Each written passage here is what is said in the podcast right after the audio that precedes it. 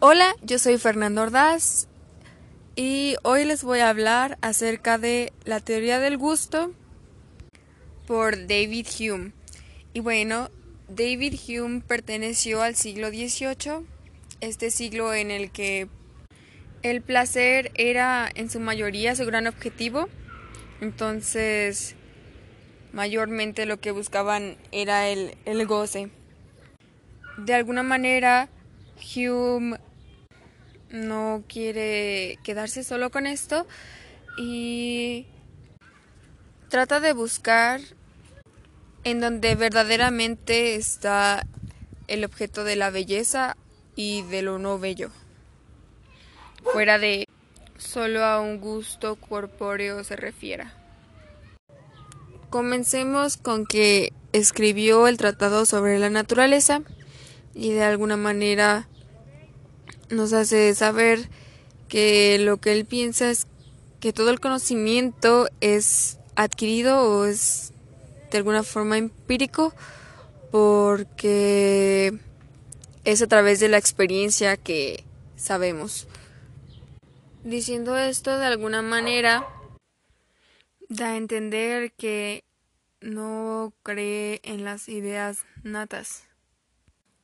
Sabiendo esto y volviendo a lo que genera placer, él no realmente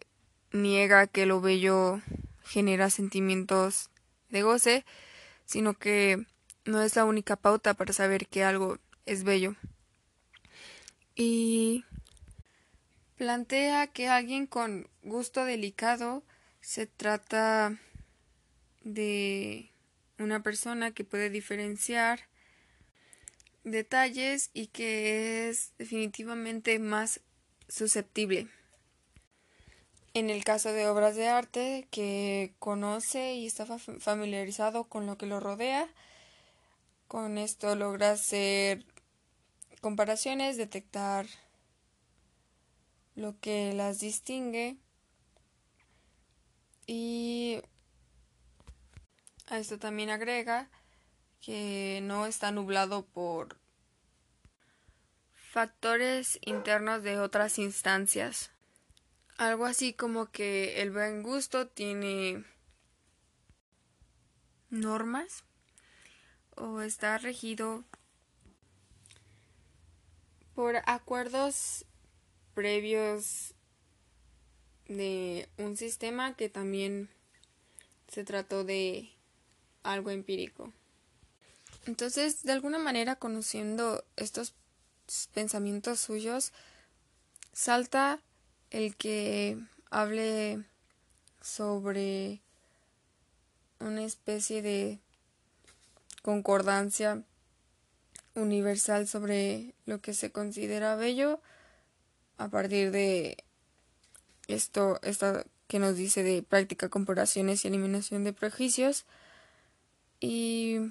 la otra parte que menciona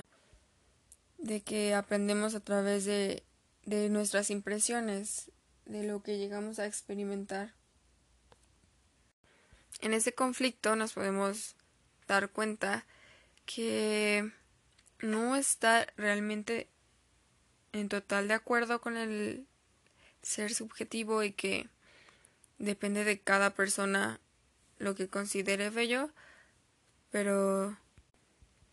tampoco descarta que el juicio creado en cada uno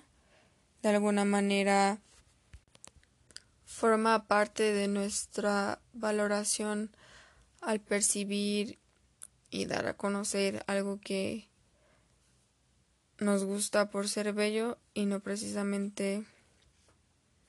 de la manera rígida porque cumple todos los acuerdos de una buena composición. Entonces, al ser esto ambiguo, ya ya no es tan si solo llegar y hacer lo que gusta por placer y decir que es bello, pero tampoco establece lo que él propone de una ciencia universal de naturaleza que nos hace distinguir entre lo que es bello y lo que no. Y bueno, a veces rescatan de, de su pensamiento esta parte de que este criterio de que algo guste se trata de previas reglas ya establecidas, pero a veces salvan esta otra parte de que eh, la manera personal de pensar y todas nuestras facultades de imaginación y conocimiento a través de uno mismo hace que logremos apreciar lo que a nuestros ojos nos causa este sentimiento de la belleza, de felicidad. En cuestión personal, sí me siento más de acuerdo o más bien voy más por la parte de que uno con claro parte de las medidas de la sociedad y otra parte de las medidas que uno mismo va construyendo puede decidir o realmente con tan solo verlo saber si se trata de algo que te gusta porque es bello porque realmente el observador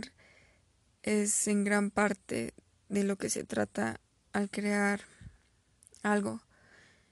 Y siguiendo a esta parte más sobre una obra artística, también creo que llega más a esta parte de el colectivo de ideas que ya tiene el sujeto, eh, a veces por encima de la expectativa social. Y pues vuelvo a comentar, no no dejando de lado que obviamente las reglas de composición y algunos parámetros ya establecidos también también juegan con nuestro juegan una parte importante de nuestro criterio pero no así completamente. Además también apelo más a esta parte porque no creo que aún se haya encontrado esto que se pudiera pensar de una unificación en lo que estrictamente podamos referir de algo bello o esta pauta que podamos generalizar y aplicar para saber dónde está la belleza. Entonces sí me quedo más con esta parte de lo subjetivo. Y bueno, hasta aquí el podcast de hoy. Gracias por escuchar. Esperando que con esto también puedan crear su propio punto de vista.